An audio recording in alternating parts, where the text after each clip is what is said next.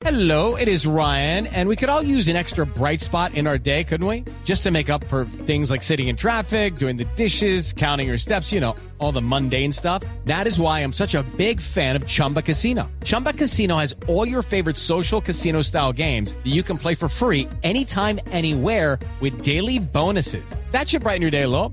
Actually, a lot. So sign up now at chumbacasino.com. That's chumbacasino.com. No purchase necessary. BGW. Void were prohibited by law. See terms and conditions. 18 plus. Colombia superó la barrera de los 100.000 contagios de coronavirus. Según cifras del Ministerio de Salud, las muertes van en más de 3.470. Las personas recuperadas ya superan los 43.407. El gobierno y el ministro de Salud, Fernando Ruiz, están en la dinámica de desescalar gradualmente la cuarentena, crear protocolos de bioseguridad para distintas actividades y habilitarlas, pero sobre todo actuar en aquellas zonas problemáticas donde se desata el coronavirus. Control territorial de brotes, que es donde nos la jugamos toda, en el sentido de que ciudad por ciudad, el Ministerio de Salud, el Instituto Nacional de Salud, las entidades de salud, estamos permanentemente buscando llegar cuando identificamos brotes. Ya no vamos a tener un pico grande, sino más bien un serrucho con picos diferenciados por las distintas ciudades. Y entre las medidas que se están adoptando por parte del gobierno frente a los aeropuertos, la ministra de Transporte Ángela María Orozco informó que dejar una silla libre entre pasajeros en los aviones no será obligatorio para el regreso de los vuelos nacionales. Será una decisión de cada aerolínea que deberá dar manejo especial al aire acondicionado, entre otros. Se regula inclusive cómo se ingresaría a los aviones de una manera muy restringida, solo de a 10 personas y con esa distancia de 2 metros entre personas. El gobierno estudia extender un mes más la posibilidad de pagar a plazo las facturas de energía y de gas, una medida que terminaba con las facturas de junio que comienzan a llegar desde este mes. La factura que llega en agosto no solo no podría diferirse, sino que además vendría con la primera cuota de lo que no se pagó durante la cuarentena. Por eso el gobierno nacional está estudiando extenderla un mes más. Director de la CRE, Jorge Alberto Valencia. No dependen del todo de que las empresas puedan acceder a crédito, pero sí que haya, digamos, algunas, algunos recursos que nos permitan a nosotros decir, hombre, esto sí lo van a poder soportar las empresas. La Fiscalía anunció una inspección a la sede del Centro Democrático en busca de información relacionada con los giros de la campaña del presidente Iván Duque. La jefe del partido del gobierno admitió que el empresario venezolano Osvaldo Cisnero ofreció 300 mil dólares que no está claro si entraron o no y que se suman a la posible penetración del Ñeñe Hernández. Porque ni siquiera lo ofreció, lo comentó que podría estar interesado en eso y posteriormente nunca más lo vi. De estos hechos, el representante Fabián Díaz amplió su denuncia en la comisión de acusación de la Cámara de Representantes. Donde ratificamos y ampliamos nuestra denuncia por la ñeñe política en contra del presidente de la República, Iván Duque. Son dos compulsas de copias que tiene en su poder la Corte Suprema de Justicia, la primera con fecha de marzo y la segunda que recientemente hizo llegar el ente investigador. Fue precisamente en marzo que a raíz de denuncia que presentó el abogado Daniel Mendoza y el periodista Gonzalo Guillén, la Corte empezó la revisión de más de 40 mil registros de audio, mensajes de texto y ubicaciones de GPS, abriendo investigación preliminar en ese momento contra el expresidente Álvaro Uribe Vélez por la ñeñe política.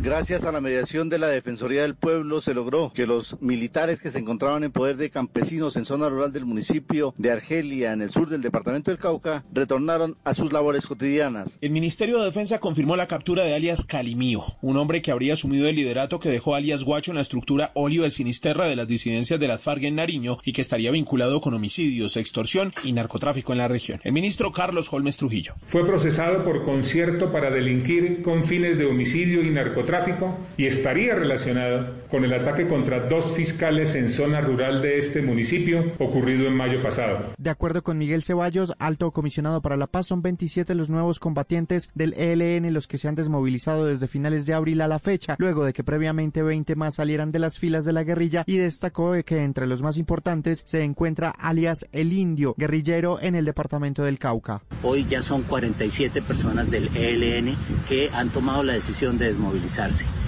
estas desmovilizaciones se unen a otra desmovilización en el departamento del norte de Santander.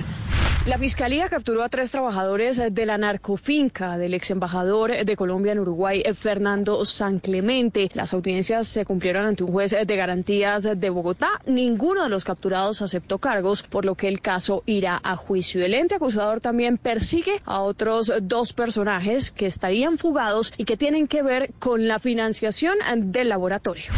45 militares destituidos y 73 investigados, incluidos los presuntos violadores de una niña indígena en el departamento del Guaviare, dejan las investigaciones del ejército sobre casos de abuso sexual. El comandante del ejército dice que la institución y la sociedad se respetan y que por eso no va a tolerar este tipo de comportamientos. General Eduardo Zapateiro. De los 118 vinculados, 45 de ellos han sido retirados del ejército nacional porque no son dignos. Aquí no son dignos aquellos que fallan a la patria.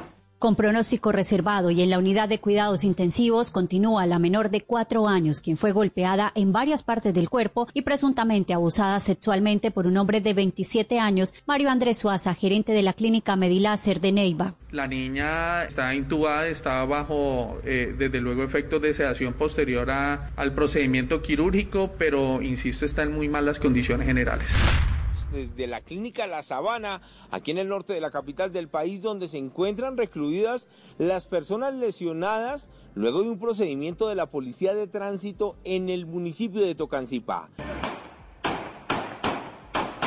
Gresca que terminó con un policía sacando su arma de dotación, disparando en contra de los ciudadanos venezolanos. El alcalde de Tocancipá, Andrés Porras. Eh, parqueados en un sitio donde la señal estaba prohibido, que todos lo conocemos, todos sabemos acá en Tocancipá dónde se puede y dónde no se puede parquear. Y llegaron a hacer el procedimiento y agredieron fue a la policía, a la policía colombiana. 277 nuevos diputados serán electos en solo cinco meses acá en Venezuela en un nuevo proceso comicial para renovar el Parlamento. La nueva presidenta del CNE, Indira Alfonso. Se convoca a todo el país para el día 6 de diciembre al proceso electoral destinado a elegir la Asamblea Nacional para el periodo comprendido en el 2021-2026. Estás escuchando Blue Radio. With the Lucky Land slots, you can get lucky just about anywhere. This is your captain speaking. Uh, we've got clear runway and the weather's fine, but we're just going to circle up here a while and uh, get lucky. No, no, nothing like that. It's just these cash prizes add up quick. So I suggest you sit back, keep your tray table upright, and start getting lucky. Play for free at LuckyLandSlots.com. Are you feeling lucky? No purchase necessary. Void where prohibited by law. 18 plus terms and conditions apply. See website for details.